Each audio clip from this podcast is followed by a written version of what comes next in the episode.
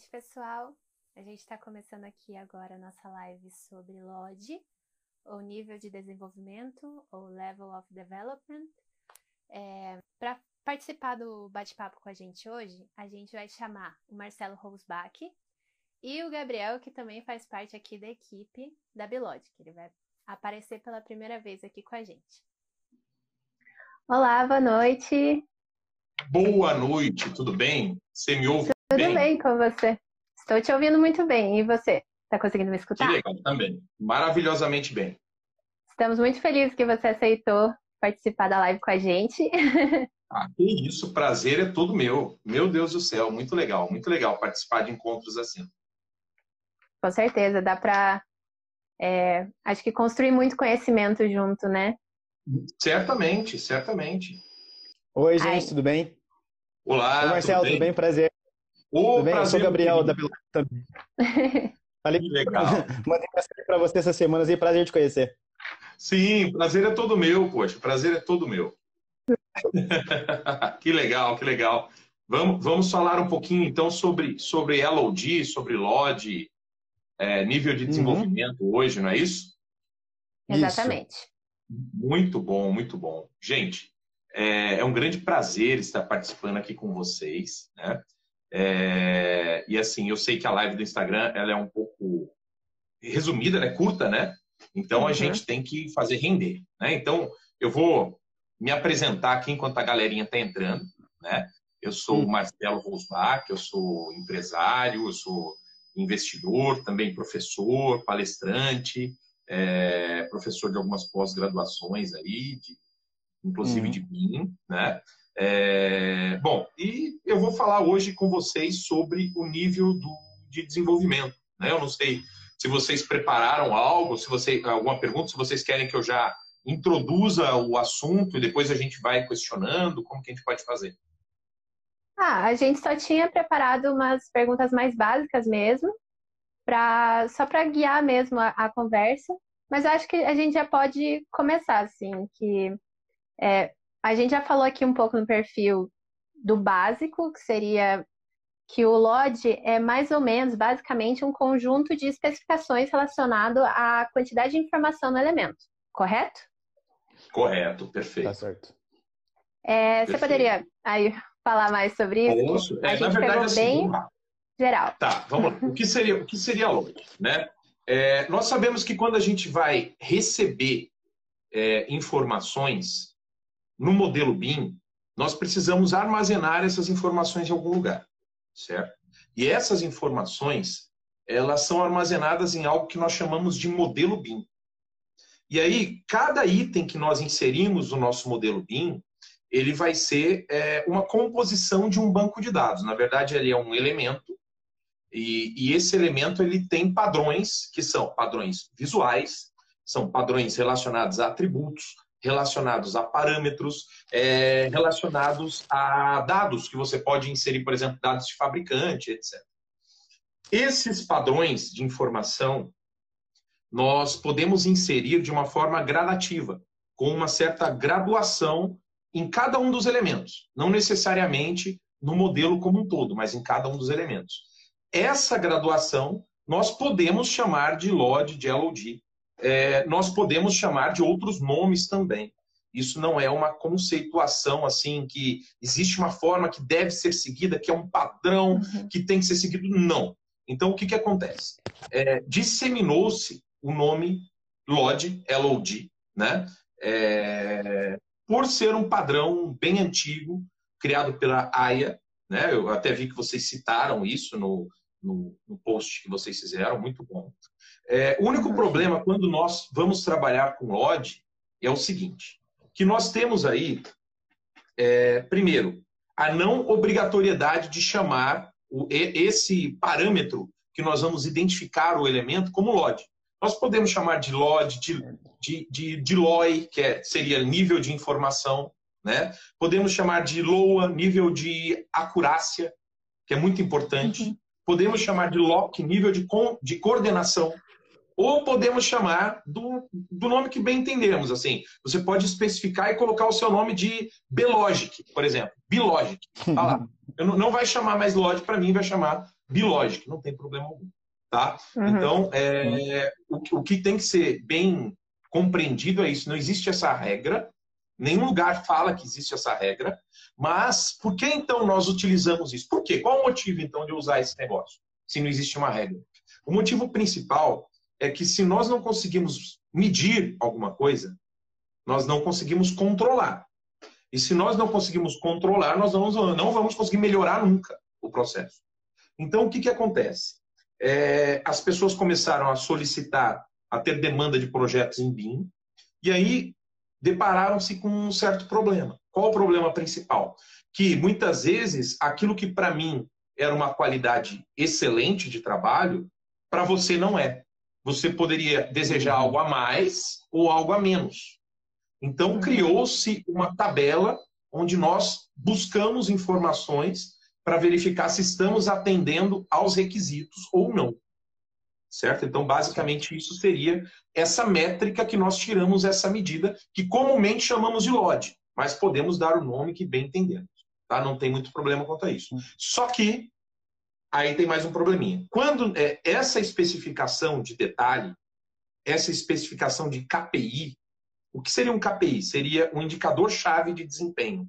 Então, você tem uhum. um indicador que vai determinar o desempenho do seu projeto. Esse indicador uhum. pode ser o LOD. Né? Vamos tratar aqui como sendo LOD. Então, você tem que colocar no seu contrato que o presente contrato utiliza como premissa de modelagem o LOD e aí vem o segundo, você tem que especificar. Se não é o Lodge, uhum. se é o uhum. Loa, se é o Loki, se é o, o, nome que for, o Marcelo, não tem problema. Você tem que especificar no contrato. Agora, tem o segundo problema, que você tem aproximadamente 20, de 20 a 30 instituições diversas que criaram padrões de Lodge. Certo? Uhum. Então você tem um padrão da AIA, e você tem um padrão do BIM Forum. E aí, qual, o melhor, qual sobressai sobre o outro? Não existe. Né? Você uhum. não tem aquele padrão de mercado, não existe isso. Então, o que, que, o que, que você vai ter que fazer? Analisar o que melhor adequa-se à sua realidade. E olha, um detalhe: a grande maioria está em inglês, né? então você vai ter que fazer aquela análise. E aí você vai ter uhum. que fazer uma adaptação desse documento, certo?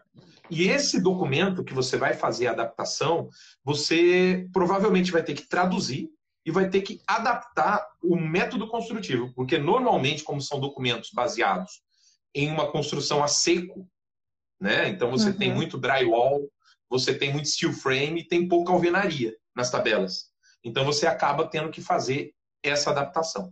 Então, qual seria um passo a passo que eu daria para as pessoas? Olha, primeiro passo, Identifique uma métrica que você vai querer seguir. E essa métrica não precisa ser a mais complexa, porque senão as pessoas não seguem. Então, essa métrica deve ser especificada aos pouquinhos. Então, tudo bem, vamos especificar o LOD. Muito bom. Mas de qual instituição? Olha, é, normalmente nas implantações, nós utilizamos o LOD do BIM Forum, porque é um padrão bem estabelecido. Então, a gente vai seguir, vai vai colocar isso no nosso em um documento, que eu vou explicar mais tarde, nós vamos especificar isso em um documento, que uhum. todas as modelagens do nosso escritório seguirão as premissas designadas no, na tabela de LOD do BIMFORM. Isso vai uhum. nesse documento específico.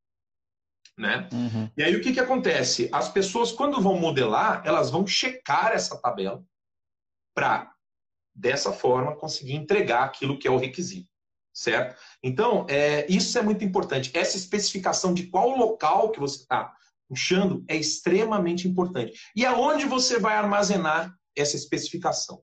Existe um documento no, no, no BIM que é chamado de BIM Mandate.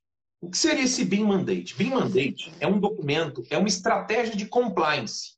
Compliance vem do inglês é, a cumprir, estar conforme. Então, se você seguir uhum. esse, esse documento de compliance, você vai estar conforme aquilo que a empresa está preconizando como o ok. Né? Então, uhum. você vai entrar nesse banco de dados, que normalmente é um banco de dados online, né? o que nós chamamos de uhum. CDE, vai entrar nesse CDE, vai puxar esse documento chamado BIM Mandate, e no BIM Mandate vai estar especificando o quê? Que todos os projetos da empresa, e aí você pode determinar, olha, se forem comerciais com porte X, se forem industriais com porte Y, aí você cria ali condicionantes, né? Mas você vai especificar uhum. que todos os projetos daquela empresa vão utilizar LOD, né?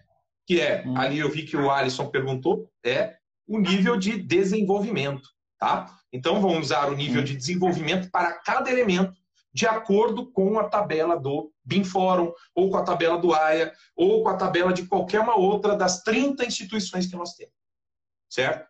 É, só legal. que isso tem que ser especificado, senão gera confusão. Senão, o que, que acontece? Você modela com uma tabela, usando uma tabela da DIR, da Alemanha, e eu modelo, e eu quero receber quando vim fora.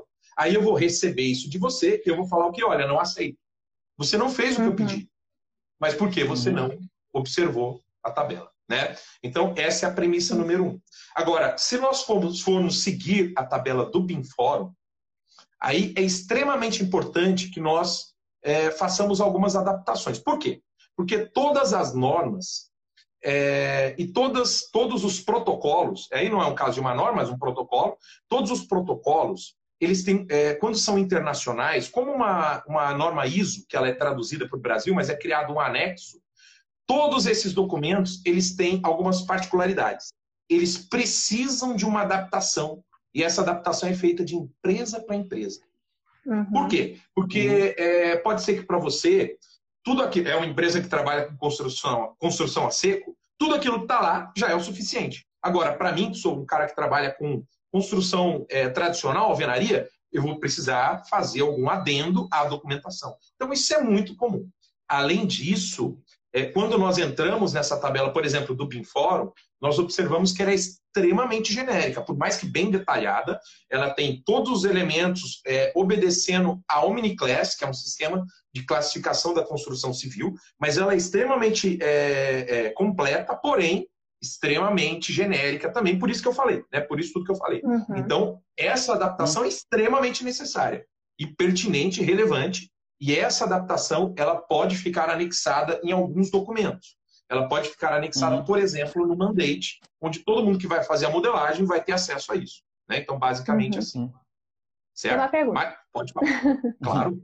É, a gente até ia perguntar sobre essa questão, quando você estava falando sobre é, estar num contrato, logo veio na minha cabeça o BEP, então Plano de Execução BIM. E qual Perfeito. seria a diferença do que está no BEP e o que está no BIM Mandate? Tá, então vamos lá. Sobre. O BEP, certo. O BEP, ele é específico do projeto em questão. Ele é um documento uhum. que vai trazer especificidades do projeto. Então, uhum. se, no, se no projeto você tiver alguma alteração é, daquela tabela que está no mandate, alguma coisa específica, aí você importa, informa no BEP. Agora, uhum. o, o mandate é um documento que vale para todos os projetos. Qual que é o intuito do mandate? É fazer o BEP ficar cada vez mais fino, mais fino, mais fino, mais fino. No primeiro projeto, o BEP tem 50 páginas, é um absurdo.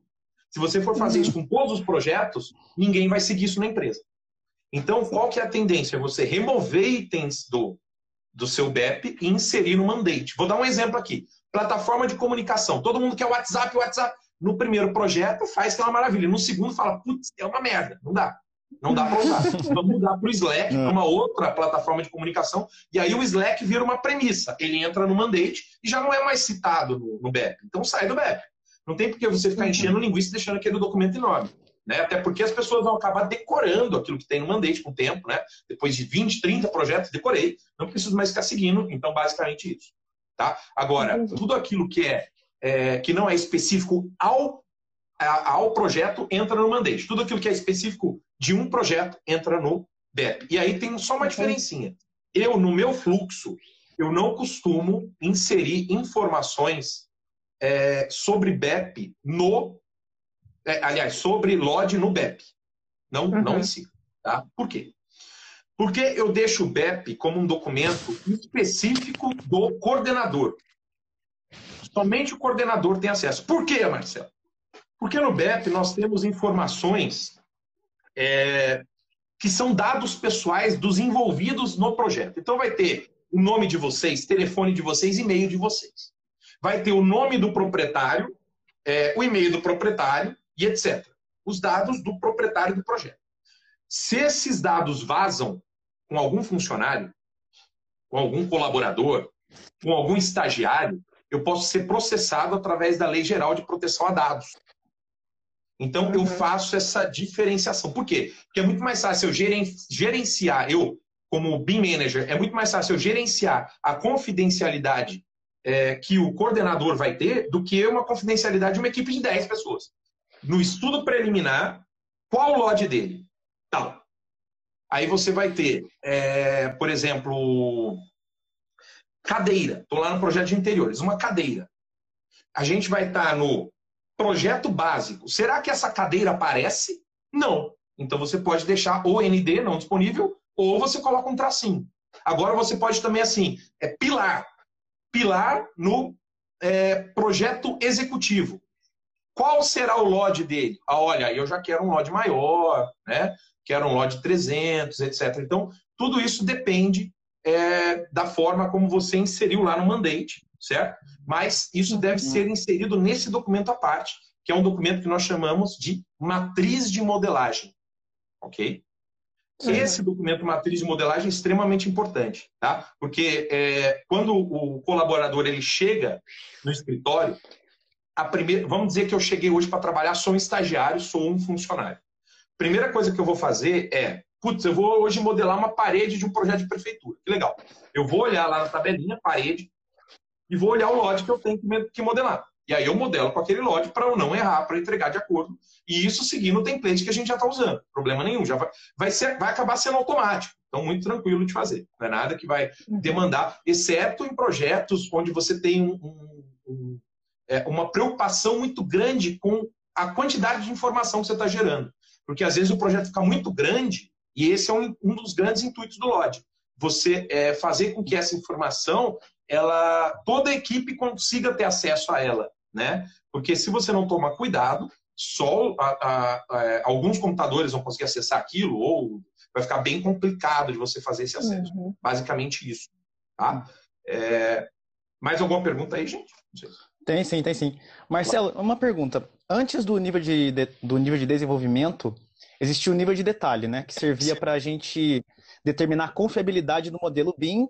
E depois, quando a AIA renomeou, ela teve o intuito de não só reafirmar a importância do recurso geométrico do modelo, como também do todo o conteúdo que aquele, aquele elemento agrega, né? Toda a informação que ele carrega.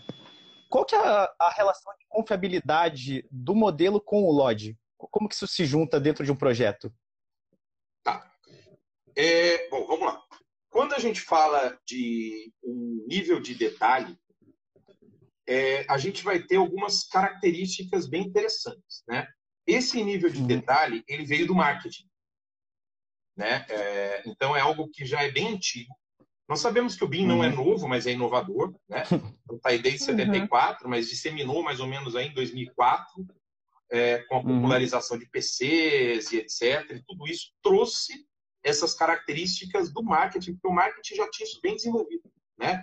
É, então, nós temos aí o nível de detalhe, e esse nível de detalhe, ele talvez é, seja um dos fatores mais impactantes quando nós falamos de desenvolvimento de um modelo BIM. É mais impactante, uhum. tá?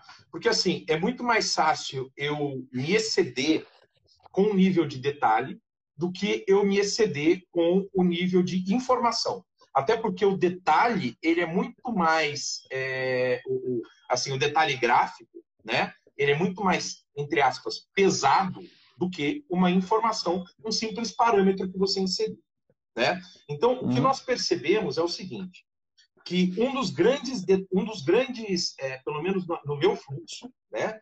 Um dos grandes gargalos que eu encontro é quanto à parte visual dos projetos. Porque quando eu solicito um projeto para alguém, e principalmente quando eu falo de terceirização de projetos, se eu não determinar isso numa tabela, o nível gráfico que eu quero, e aí em alguns detalhes, em alguns momentos eu até divido LOD de LOI, certo? Uhum. Ou seja, nível de detalhe gráfico. E aí, no nível de detalhe gráfico, eu sigo a tabela do BIM Fórum, E no LOI, eu crio uma tabela com os parâmetros que eu quero para aquela fase ou para aquele elemento. E aí eu vou uhum. começar certo. a trabalhar com, com o uso do BIM. Já vai ser um fluxo um pouco diferenciado, onde eu caio no nível da informação que eu estou querendo. Então, seria o nível da informação necessária, e aí a gente já puxa um pouquinho de uma norma que está chegando agora, chamada 19650, que é uma norma muito uhum. interessante, muito pertinente, onde nessa norma nós falamos aí do nível de informação necessária, ou seja, da especificação de parâmetros e da especificação de modelagens que são determinadas de acordo com o uso do BIM. Então é muito bom. Só tem um detalhe. Quando eu trabalho com nível de informação necessária, muitas vezes eu não vou fazer uso de, da matriz de modelagem. Da matriz de modelagem. E aí eu tenho que ter, e aí remete à pergunta que a gente que você acabou de fazer, por quê? Eu tenho que ter uma maturidade muito alta entre as partes. Porque o ser humano ele é visual. Ele é muito visual. Até por isso que a gente está no Instagram aqui agora e a gente não está numa outra plataforma. A gente está no Instagram, porque é uma plataforma que é muito mais fácil de você conseguir leads. Ser humano é visual, né? É, então, o que, que acontece? A tendência é que se eu não especificar e não, ou se não houver maturidade entre as partes, a tendência é que as pessoas me entreguem isso de uma maneira muito detalhada. Elas uhum. entregam sim com os parâmetros que eu especifiquei, sem problema algum, vão entregar, porque eu coloquei numa tabelinha do Excel, é, porta, eu quero que venha com altura, com a largura e com comprimento, e com código. É, parede de vedação, altura, largura, comprimento, não precisa do código, porque eu não vou controlar depois em gerenciamento de facility, não tem problema algum. Mas a tendência é que eles me entreguem isso extremamente detalhado, porque eu não especifiquei o LOD, ou seja, o nível de detalhamento gráfico. Né? Então, isso é bem complicado. Entendi. Então, por isso que uma das coisas que determina no meu fluxo se eu vou usar nível de informação necessária, ou seja, não vou criar matriz de modelagem, ou eu vou criar matriz de modelagem, é a maturidade. E aí você vai me perguntar, como que você então trabalha se eu for fazer um projeto com você sem usar matriz de modelagem? Eu vou falar assim, cara, olha, não me entrega o projeto com aquele, com aquele grau de detalhe que você costuma fazer, não, que eu vi no Instagram que aquilo é para marketing para mim. Aquilo é o que eu chamo de sketchupização do BIM. Para com isso. Eu quero o meu projeto bem enxuto e você vai me entregar os parâmetros conforme estão aí. E aí a gente já teve esse, esse tete a tete, a gente já trabalhou junto outras vezes. E aí você, não, beleza, Marcelo, já tô ligado. Deixa, não, não precisa fazer a matriz de modelagem, é isso. Né? Então, uhum. basicamente, esse é o fluxo se acontecer uma conversa antes, a matriz acaba sendo desnecessária. Você consegue resolver tudo com uma planilha com os parâmetros, tá? Só que isso deve ser uhum. conversado. Uhum. E aí?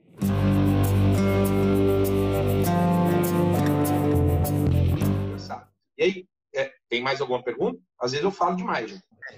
Deu certo. Marcelão, perguntinha para você. Quando a gente está fazendo um projeto, então, e tem esse grau de detalhe que não é conversado entre as partes, quanto isso afeta no custo para a pessoa que está comprando de você? Porque, pelo menos na empresa onde eu trabalho, a gente não trabalha com LOD, mas é visível que certos projetos a gente perde por se atentar muito ao detalhe que não vai fazer diferença na obra, principalmente, sabe? Eu queria saber ah. isso de você, o que você acha sobre isso? Bora. É, normalmente, aí, quando a gente leva isso para a obra, quando a gente leva isso para a obra, a gente tem uma uhum. característica muito interessante. É que isso só vai de fato fazer a diferença na obra, só vai fazer a diferença na, na obra se você tiver um documento chamado caderno de encargos ou algo parecido. Por quê? Por quê? Porque se você, vamos supor que você pegou um template e esse template você baixou na internet você baixou hoje o template do meu amigo Alan Araújo na internet, está usando ele. Está fazendo lá uma maravilha de um projeto, muito bem feito. E aí você quer levar isso para a obra e você fala que com BIM você vai ter mais acurácia na obra. Não vai ter. Por quê? Porque aquele template ele foi feito para o Alan Araújo ter acurácia na obra, não você. Ele foi feito baseado na metodologia construtiva do Alan Araújo, não na sua. Então, uhum. o que, que acontece?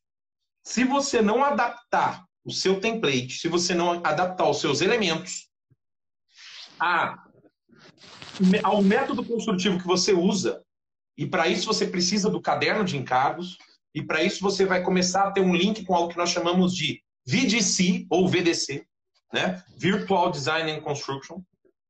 Aí você vai começar a fazer o link do BIM nível 1, ou seja, projeto, com o BIM nível 2, ou seja, obra. Tá? Se você não utilizar isso, é perda de tempo. Basicamente assim. E aí você vai ter o controle do LOD em alguns momentos. Espera aí, se for só projeto, vamos dizer, BIM nível 1, só contextualizando rapidamente. 2D, 3D quantitativo. De uma forma bem básica. 2D, 3D quantitativo. Quando você fala BIM nível 1, é, única, o único porcenão para você utilizar o LOD de uma forma veemente, de uma forma muito precisa, é, se esse, é com parâmetros específicos, né? Então, os parâmetros que você precisa, realmente você tem que criar numa tabelinha, ou já inserir isso no seu template. Mas a parte gráfica, ela só vai ser impactante se o projeto começar a ficar grande demais. Então, assim, uhum. enquanto é um, um, sobrado, tranquilo, dane-se, Lodge, dane-se. Só preciso ter os uhum. parâmetros, trabalho perfeitamente bem, só com o nível de informação desejado, só com os parâmetros que eu quero. Se o projeto é um prédio de 10 andares, opa, aí já começou a ficar mais.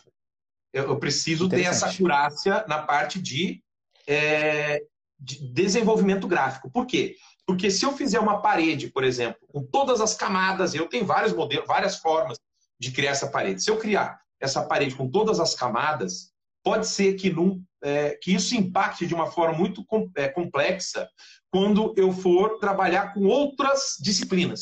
E com certeza vai impactar. Muitas vezes eu vou ter problemas é, do modelo federado não carregar. Né? E aí eu vou ter que começar a criar estratégias para que isso funcione. É, por exemplo, federando por, por, pedaços ou por pavimentos. Então é algo bem é, que acontece muito. Só que nós temos esse limiar. Se você trabalha com edificações de, de pequeno, médio porte, o seu problema não é o LOD. É, não perca tempo com isso, vai perder tempo com outra coisa. Né? Então, assim, aquele tempo que você está perdendo é, criando estratégias de LOD que vai ser inútil para você nesse momento, muitas vezes, você podia estar tá fazendo um post no Instagram para conseguir mais cliente. Então você tem que ponderar tudo. Né? Agora, uhum. se você tem o intuito de controlar isso na obra, na obra, por menor que seja a obra, aí você vai ter que obrigatoriamente criar um documento que norteie como isso vai ser executado na obra e fazer esse controle. Por quê? Porque se você tem uma coisa sendo executada na obra de uma forma e alguém modelou de outra forma, vamos dar um exemplo aqui bem básico. É, a parede no meu template ela tem só uma camada relacionada a, ao, ao, tijolo e tem uma camada de emboço e eu fiz ali o acabamento com é, gesso. E na obra a gente está fazendo com é, chapisco, massa corrida, eu estou fazendo, é, pintando depois. Então, assim, vai dar diferença, não adianta. Então, qual é, numa obra de grande porte, médio porte, onde tem o caderno de encargos, qual que é o perfil, como que o modelador chega para trabalhar? Ele chega já sabendo o que ele vai fazer naquele dia. Eu vou fazer parede no projeto executivo. Legal. Então ele vai olhar a parede no projeto, ele vai olhar a matriz, a matriz de modelagem, parede, projeto executivo, porta, projeto executivo, vai, vai olhar o LOD que está pedindo. Vai conferir na tabela do BIM Forum se for essa uhum. a tabela especificada, uhum. vai olhar naquela é, tabelinha de nível de informação necessária com os parâmetros, que também está especificado. Se ele tiver dúvida ainda, uhum. ele checa o mandate, e aí, num terceiro ponto, o que, que ele vai fazer? Ele vai pegar o caderno de encargos, e aí tem vários, se você buscar no Google, tem vários prontos, né? Vários que são referências, um do Unicamp, é maravilhoso, 1.500 páginas. E aí você vai pegar esse Nossa. caderno de encargos, e só que ele vem assim, ele vem falando, é, por exemplo, no dia que, é, que você vai fazer parede, você clica lá, parede, e aí ele tem um passo a passo uhum. de como a parede vai ser executada no canteiro. Só que é importante. Se você não tiver essa fiscalização na obra, também não adianta nada. Então aí uhum. é um grande entrave. E como eu já cheguei no BIM na obra, eu percebo que o problema não é a tecnologia, e aí cursos de tecnologia eles são é, muito rasos para o BIM, sem dúvida alguma. O problema muitas vezes são processos, quando nós falamos de projeto, sem dúvida é esse. Tá? Agora, o principal problema é a gestão de pessoas, porque se você não é, impactar o BIM no canteiro, se você não fizer a cabeça do servente, o seu BIM, seu foi para o saco, não adiantou nada. Então, o que eu percebo é assim, por mais que a estratégia de implementação ela seja de cima para baixo, que é o que a gente chama de top-down. Então tá lá o BIM Manager cobrando do coordenador, o coordenador cobrando dos modeladores, e aí eles fazem um projeto vai para a obra. Eu percebo que a acurácia ela é bottom-up. Então, assim, aquilo só vai funcionar de fato se você engajou o canteiro. Uhum. Sabe? Aí Entendi. tem várias ferramentas que você Entendi. pode usar. VDC é uma delas, porque ninguém no canteiro vai chegar e vai ler, muitas vezes até porque é, as pessoas no canteiro elas têm mais dificuldade de leitura e compreensão, isso é natural. Só que ao mesmo tempo a pessoa no canteiro não vai chegar e falar para você, é, viu? Eu não sei é, interpretar esse texto. Ele tem medo, receio de ser mandado embora. Até eu teria, quem não teria? Né? Então ele vai uhum. fingir que leu e vai executar do jeito que ele sempre fez na vida. E isso vai dar problema no seu orçamento, no seu planejamento, pensando em BIM nível 2. E quem que vão cobrar? Vão cobrar o coordenador BIM.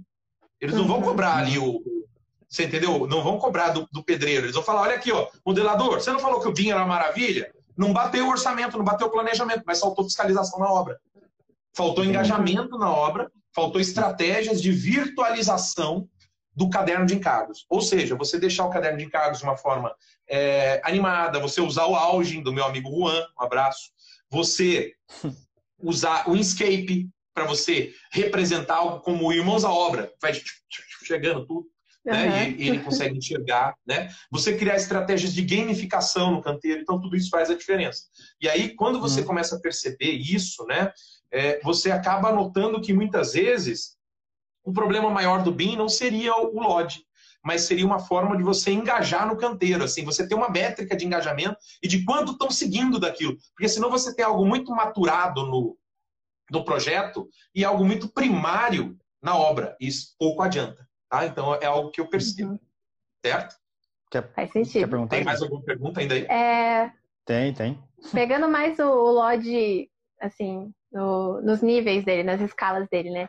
Você estava falando sobre certo. essa questão da verificação, que é, muitas vezes foi modelado de um jeito no seu modelo BIM, e quando passou para a obra, está diferente, foi feito diferente, não vai bater o orçamento. É por isso que teria o LOD 500, que na verdade ele não é utilizado no modelo, né? Ele é uma verificação. Não é que tá. no LOD 500 o seu modelo vai ter muito mais informação que o 400, mas ele é a verificação desse, desse canteiro de obras. Seria isso ou não? Que hoje ele em vários lugares sim. eu vou é falar, isso. Eu vou falar toda essa gra... Sim, eu vou falar toda essa graduação é, uhum. do canteiro, né? Do, do, até chegar no canteiro, e transpassando isso para o, o S-Built, né? Que é como você bem disse. Uhum. Então, nós temos aí o primeiro lote, que é o lote 100.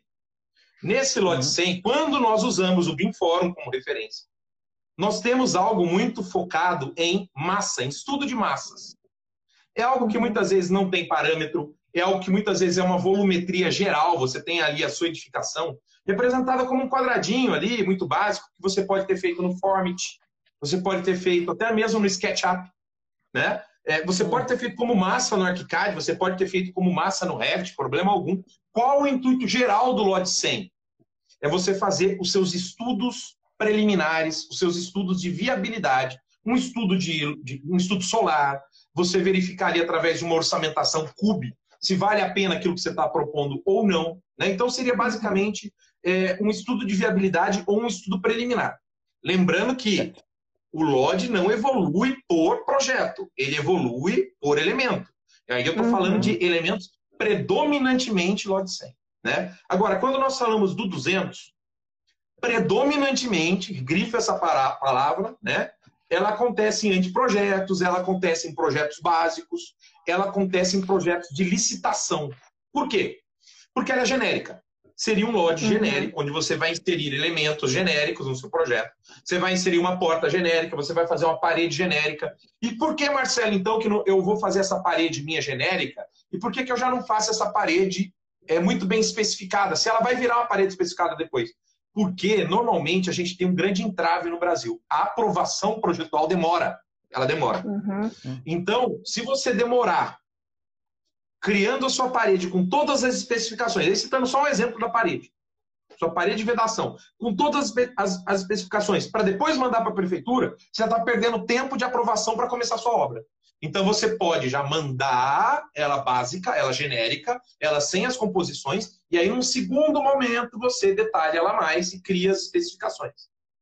Uhum. Só fazendo mais um adendo, nada impede de, nesse momento, você ter a parede com LOD 200, de acordo com o BIM Forum, e o pilar com LOD 100, de acordo com o BIM Forum também. Tá? Então, uhum. elementos de LODs distintos convivem no mesmo projeto. O LOD não é do projeto, ele é do elemento citado na matriz de modelagem. Certo? Uhum. Muito bem. E aí certo. nós vamos para o executivo. Projeto executivo, que todo mundo conhece. O projeto executivo, ele tem uma característica. Ele deixa de ser genérico e passa a ser específico. E aí nós temos o quê? Uma parede onde eu já vou ter toda a composição dela. Uma porta com marca, uma porta com modelo, um ar-condicionado com marca, modelo, custos e etc. Então já seria um modelo específico, seria o modelo LOD 300.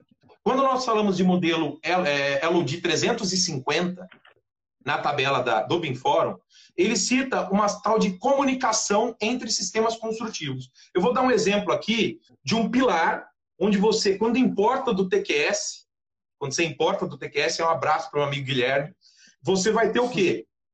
As armaduras vindo junto com o concreto. Essa comunicação é o 350. Certo? Uhum. Para que, que ela vai servir? É para um projeto executivo mais detalhado, aquele projeto que você leva de fato para o canteiro, que você começa a ter uma maturidade maior no canteiro. No canteiro já sabem o que é o BIM, é, igual alguém citou ali no chat, eu não consigo ver quem foi, mas maravilhosamente, o BIM como uma ferramenta de engajamento do canteiro. Né? Então você uhum. usa a pirâmide de Maslow usando através do BIM no canteiro né? Faz aqui a percepção tá. daquela pessoa subir. Então isso é maravilhoso, né? E aí nós temos o LOD 400. LOD 400 é para o VDC. LOD 400 é para fabricação e montagem. Então você vai é, ter um projeto de metálica, é muito comum no projeto metálico, de estruturas metálicas, você ter especificações de montagem, você poder fabricar através desse projeto. Né? Mas quando nós falamos de ativos mais comuns, aí a realidade da maioria das pessoas, é, vou citar de novo o ar-condicionado, a parede e a porta. Você tem na porta um manual de instalação. Você tem na, parede um manual de execução, muitas vezes demonstrado através do Algin, realidade uhum. aumentada, uhum. através de realidade virtual. Isso facilita, no, facilita o canteiro, engaja o canteiro. Vira um uhum. espaço instagramável no canteiro. As pessoas vão querer ir lá, tirar foto, porque ele fala assim: Oi, trabalho nessa construtora agora, não ganho mais do que se eu trabalhasse ali na Odebrecht, não tá? Mas eu trabalho aqui na construtora da minha cidade e é uma maravilha, porque eu estou vendo que eu estou crescendo, eu sou referência entre os meus concorrentes, entre outros pedreiros. Estou fazendo meu currículo aqui, ó. Eu já trabalho com realidade aumentada, meu, aqui, ó. O cara vai mostrar isso para todo mundo. E todo mundo hoje quer isso, né? Nós uhum. sabemos disso. Uhum. É, então, LOD 400, basicamente, seria isso. E quando nós chegamos no 500, nós comumente estamos na etapa de as-built. Seria as-built nós já executamos a obra ou parte da obra e começamos a tirar medidas dessa obra e transcrever aquilo que já foi executado para o modelo. Uhum. Certo? Então nós fazemos uhum, um projeto certo. que nós chamamos de projeto as-built. Mas aí tem uma característica muito curiosa, muito curiosa, que ao contrário do que as pessoas pensam, o modelo ele regride. Você tinha no LOD 400 um modelo com especificação de todas as paredes, paredes complexas, com todos os detalhes. É, nos pilares você mostrou as armaduras, o ar-condicionado ele veio com aquele manual com vídeo junto. E aí, quando você chega no S-Build, você tem um grande problema. Que ele vai, esse modelo S-Build, ou seja, o modelo LOD 500, que saiu da tabela do BIMFórum, não existe mais um BIMFórum, porque ele falou, olha, não existe esse negócio de 500. Por quê? Porque mas ainda a gente usa para ficar mais didático, para explicar. Porque quando você uhum. chega no 500, você vai ter que atender a equipe de manutenção e operação da edificação. Ah. Essas pessoas, elas não querem nem saber o que é Revit, o que é ArchiCAD. Nunca ouviram falar de nenhum software BIM, nem querem saber o que é BIM. Mas devem, alguns já sabem, alguns já estão tomando vantagem. Só que mesmo assim, mesmo os que sabem, eles não adquirem software BIM. Não, não é do, do, do meio deles. Então, o que, que vai ser necessário? Vai ser necessário você importar o modelo em FC. E esse modelo, muitas vezes, ele vai ser carregado no smartphone. De uhum. quem? Do zelador da obra, do zelador do edifício. Agora imagina você com aquele modelo cheio de camadas, onde cada parede ela poderia ter seis, seis faces, né? Então tem uma desse lado, uma desse, uma de baixo, uma de cima, uma do outro, uma do outro. Seis, né? Uma parede. Agora, se você insere várias camadas, você multiplica esses seis aí de uma forma, né? Exponencial. Então uhum. fica muito grande.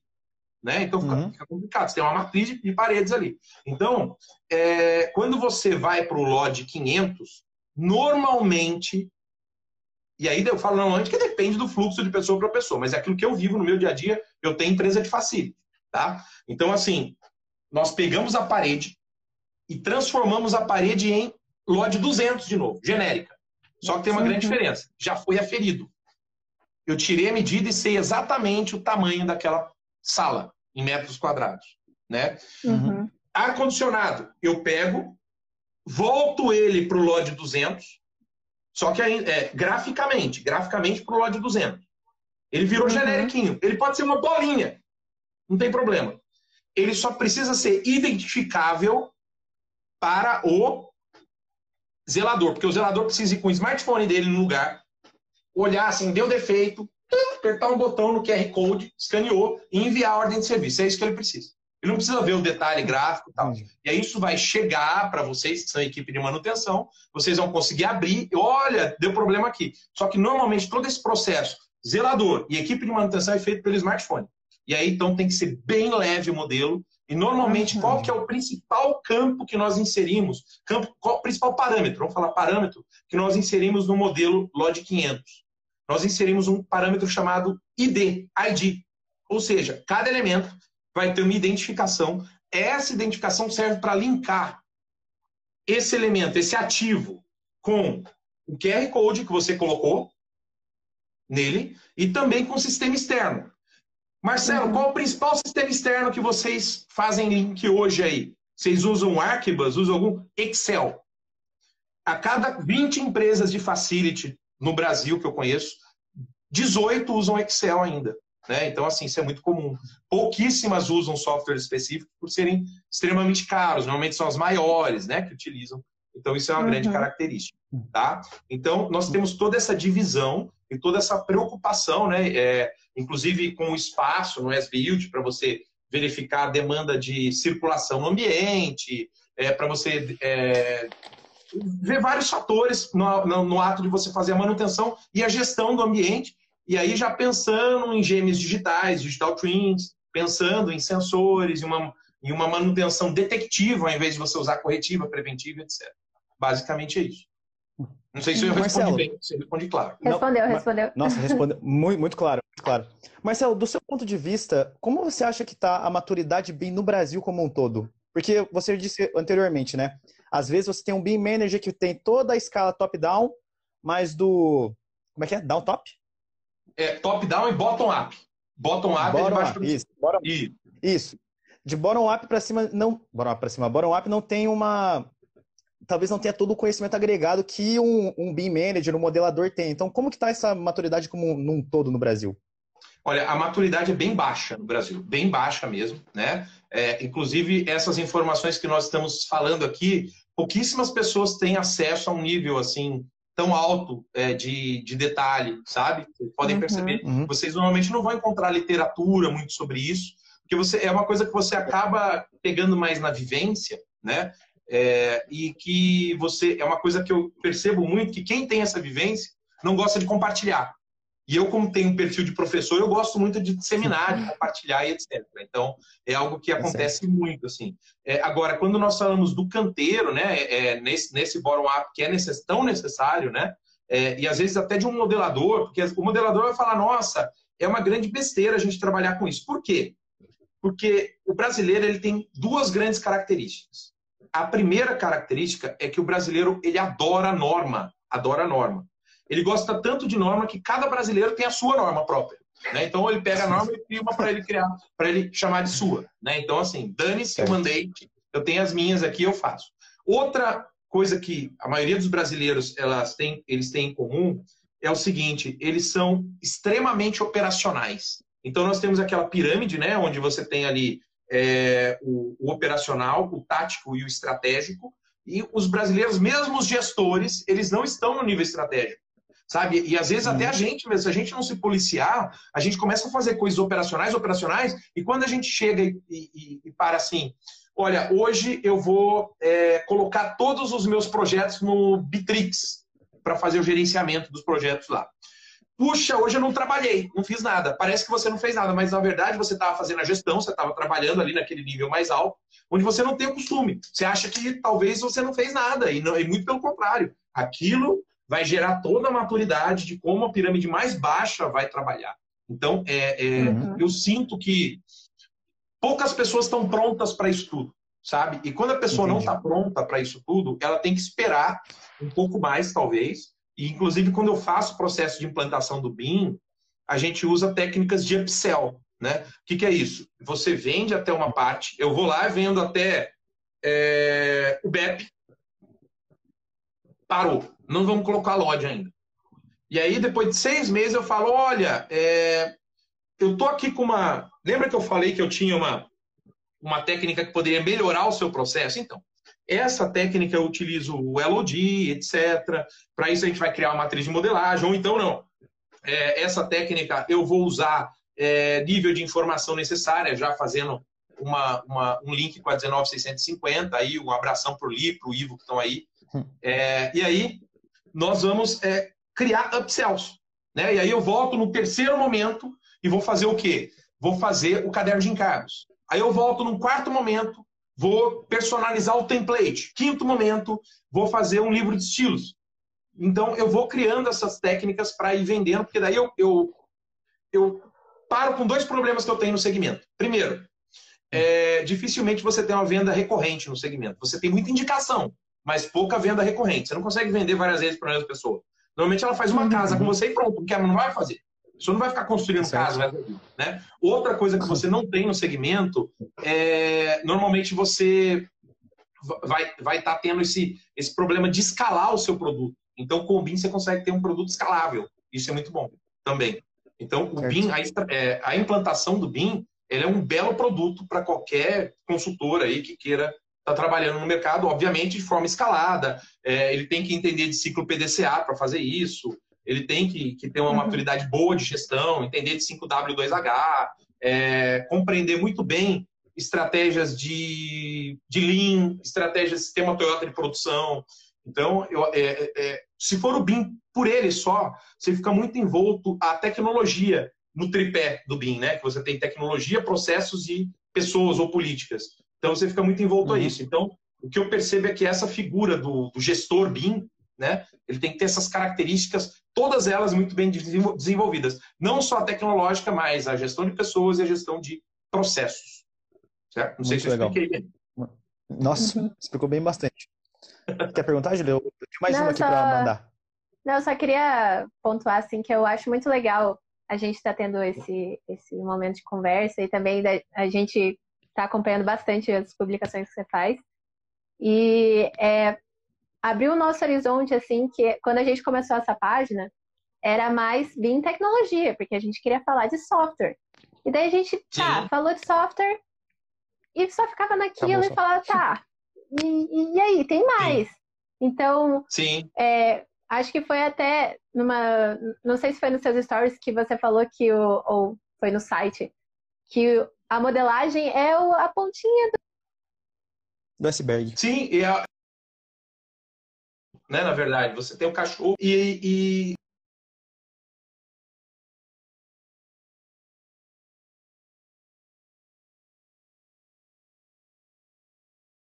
e volta ao software, né?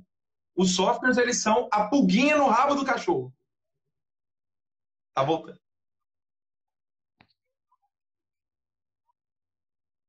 Está travando Isso de um forma diferente. Estão travando? Vou. Voltei? Tá. Não, tá, só, tá, era só, calma, era só esse calma. apontamento. Ah, tá. Não, eu agradeço é... demais pelo feedback, é, e é muito importante, né? Porque, assim, se você perceber, nós temos aí várias páginas que falam sobre BIM, né? E basicamente todas elas, elas especificamente falam sobre a parte de tecnologia. Né? São poucas as que uhum. trazem essa parte é, de gestão, essa parte, inclusive, de gestão de processos, gestão de pessoas, gestão de projetos, né? que talvez seja algo muito mais é, importante do que só a tecnologia, sabe? A tecnologia é uhum. importante, sim, né? mas todas essas tecnologias, né? Porque o BIM é uma, é uma grande tecnologia, mas todas essas tecnologias, tecnologias de é, informatizadas, tecnologias de processo e tecnologias no lidar com pessoas, elas são extremamente importantes, né? Uhum. Marcelo, você sabe que a nossa página ela é, ela é voltada principalmente para estudantes, né? A gente começou com esse intuito de espalhar o BIM, principalmente porque nas nossas faculdades não tem matérias específicas sobre isso. As pós-graduações talvez tenham, mas na graduação não tem. E no seu site, você diz que o aprendizado do BIM pode ser comparado ao ciclo de vida de uma árvore frutífera. E a gente queria saber de você, assim, qual que é uma, uma vantagem ou o bom de um estudante começar a aprender o BIM logo na faculdade para depois sair para o mercado de trabalho? Porque a gente sabe que é um ramo que não foi explorado muito bem ainda, mas tem muito para muito agregar para a gente ainda, sabe? Fantástico. Vamos lá. Aí eu tenho algumas ponderações. Primeiro, é, primeiro é um grande medo, né? De, do BIM ele ser inserido, ele já é, já é inserido em, alguns, em algumas universidades, né? Várias aí que eu tenho contato já inseriram, é, tanto de engenharia civil quanto de arquitetura, certo? É, um grande receio que eu tenho é do responsável por essa cadeira não ter uma grande maturidade. E ele acabar denominando uma cadeira com o nome de BIM, mas na verdade a cadeira é um ensino de Revit, do software Revit. Uhum. E aí a pessoa sai da faculdade se achando o BIM Manager fodão, e na verdade ele não serve nem para modelador, porque ele aprendeu Revit e ele não sabe nem o que é BIM. Então isso é um grande problema, que é o BIM software, que é o BIM que veio caindo na nossa orelha nos últimos 10 anos. Né? Então isso é um grande problema. Tá? É, bom, agora vamos imaginar que na, na universidade nós tenhamos aí é, um processo bem explicado, né, uma introdução ao BIM. Então, a, aqueles seis meses que a pessoa vai fazer seria uma introdução ao BIM, onde ela vai pegar ali, num primeiro momento, talvez, é, todo esse contexto teórico sobre todos esses termos que a gente falou. E aí, nós, no segundo momento, é, vamos estar tá, é, tá modelando alguma coisa, algum, né, fazendo algum projeto integrador, alguma coisa assim, sabe? É, mas isso tomando muito cuidado, por quê? Porque o estudante ele ainda não tem uma capacidade gerencial tão grande. E aí, é, uhum. por que, que eu digo isso? Porque quando você fala em, em estratégias gerenciais para que uma pessoa consiga implementar o BIM em algum lugar, é, talvez seja, seja um fato que é, que é necessário esse indivíduo que vai implementar, ele tem uma bagagem de gestão muito, é um pouco grande, sabe? Até para fazer com que essas pessoas do canteiro, com que esses modeladores compreendam tudo, tudo isso que você está tentando colocar de fato, é, é, algo muito denso para um estudante. Então, o que, uma, uma estratégia que eu gosto muito, que eu gosto muito, que eu acho fantástica, é uma estratégia que a Regina Ruchel faz na Unicamp, é, onde ela está trazendo o BIM como um grande agente norteador de todo o processo de graduação da engenharia civil. Né? Então ela Nossa, pega, é, desde o começo ela traz o BIM, todos os projetos que você vai fazer multidisciplinares, eles são envoltos ao BIM. Então você tem aquela evolução onde, de fato, a pessoa vai sair no último semestre compreendendo o que é o BIM, muitas vezes até melhor do que uma pessoa que fez uma pós-graduação. Só que para isso Nossa. a gente teve o quê? no processo, a maior pesquisadora BIM do Brasil, que é a Regina. Né? Então, assim, é, você tem que ver aonde você está entrando e compreender muito bem. Mas isso não é só uma característica do BIM, né? Vários outros, é, por exemplo, a gente sai da faculdade achando que a gente é especialista, né? Em vários em vários itens, em todas aquelas matérias que a gente viu, né? Mas depois a gente vai perceber que a gente precisa de mais estudo, por isso que existem as pós-graduações, para você ficar é, realmente é um pouco mais antenado naquilo que você quer trabalhar para o resto da vida, quer ser um especialista. Né? E muitas vezes, agora, uma grande característica das pós-graduações, elas muitas vezes são genéricas. Elas não são mais específicas, onde você precisa, talvez, fazer uma primeira pós-graduação em BIM, né? uma pós em BIM, onde você vai ter um grande overview genérico, e depois você vai entrar numa segunda pós, por exemplo, de gerenciamento de obras, você vai entrar numa outra uhum. pós de projetos de cálculo estrutural. Então, você vai fazer o BIM, para entender como funciona, até porque o BIM você precisa entender como todo mundo funciona, senão você não sabe trabalhar. E aí você vai fazer uma outra pós no seu nicho, aquele que você quer trabalhar. Então, eu acho que é fantástico você já colocar a pulguinha na orelha da pessoa, mas eu acho que a pessoa que vai transmitir esse conhecimento, ela tem que ser muito madura, né? E eu espero que todos sejam, enquanto o MEC não regulamenta essa, essa disciplina, né? Eu acho que isso é muito, é muito importante, por quê? Porque para não correr esse risco da pessoa sair se achando bem manager e ela não é nada, na verdade.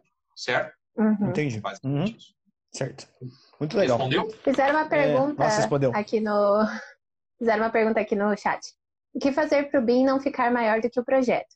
Digo no sentido de complicar tanto o BEP e não conseguir tocar o projeto. É, eu acho aí que você tem que fazer uma análise do tamanho do seu projeto. Existem projetos onde o BIM e o BEP eles são extremamente importantes. Existem projetos, por exemplo, de uma pequena casa, que é o que nós chamamos de Little BIM. É, é um projeto onde muitas vezes o, o BEP ele é, ele é só aquela folha de briefing do cliente. Você já tem o BEP, o BEP com os dados e o briefing. Pronto, acabou. Sabe? Porque senão o BIM, de fato, ele vai ficar maior que o projeto. E tempo é dinheiro e você não tem tempo para perder. Por isso que nós temos a tríade no BIM, tecnologia, processos e pessoas. Se você não traçar os seus processos, você não sabe quando o BIM ele deve ser BIM, BIMzão, e quando o BIM deve ser o Little BIM. Então você vai ficar perdido. Por isso que você tem que mapear os seus processos, criar fluxogramas, né? Quando a gente fala de processos, é fluxograma que você vai ter que mapear. É o primeiro passo para você resolver. Antes de comprar qualquer software no seu escritório, você faça os fluxos. Os fluxogramas, eles funcionam, eles servem para quando um estagiário entra na sua empresa, você fala, puta que merda, hoje eu vou ter que treinar aquele cara, não tô com saco, quero nem trabalhar. Não. Você tem o fluxograma, você apresenta, olha aqui, filho, você segue isso, pronto, pronto resolveu o seu problema dele, ele sabe o que fazer, sabe para onde ir, e se ele tiver dúvida, ele vai tirar, muito mais fácil. Né? Então, primeiro passo para isso não acontecer, mapear processo e ver qual o nível do BIM que você vai colocar, qual o tamanho do BIM que você vai colocar, além do nível e dos usos. É isso. Maravilha. E acho que a pergunta que todo mundo quer saber se você dá aula particular. Perguntaram aí se você então, dá aula particular. Então, eu estou ministrando, eu ministro atualmente é, aulas no IPOG, né? Que é uma pós-graduação, onde eu ministro sete disciplinas no curso Master BIM de Ferramentas de Gestão.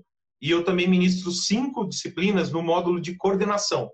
Tá? Então, é, é uma pós com 18 módulos, acho que tem vários alunos aí, e uma outra pós que tem 12 módulos, né? Então, eu, eu tenho essa carga horária.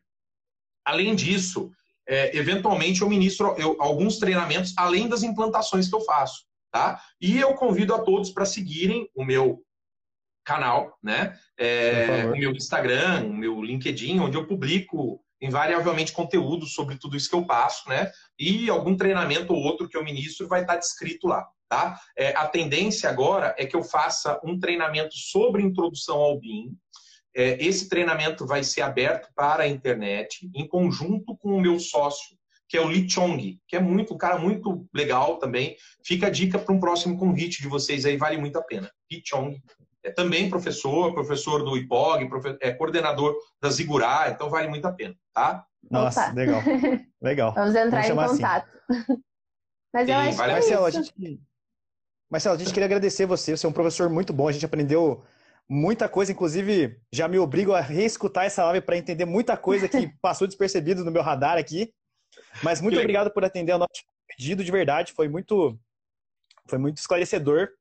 E espero que a gente possa se encontrar mais vezes em outro momento na vida. Com certeza, vamos pegar mais itens aí, a gente mais tópicos, a gente vai fazendo esse encontro aí. Nossa, a gente marca uma vez por mês aí um encontro assim. Eu Pode acho ser. maravilhoso. Pra, pra gente tá é. ótimo. Eu acho Mas muito obrigada mesmo. Foi muito legal, a gente está muito feliz. E é isso. Quer dar uma palavra final próxima. terminar? É, claro. Dá o pitch final aí.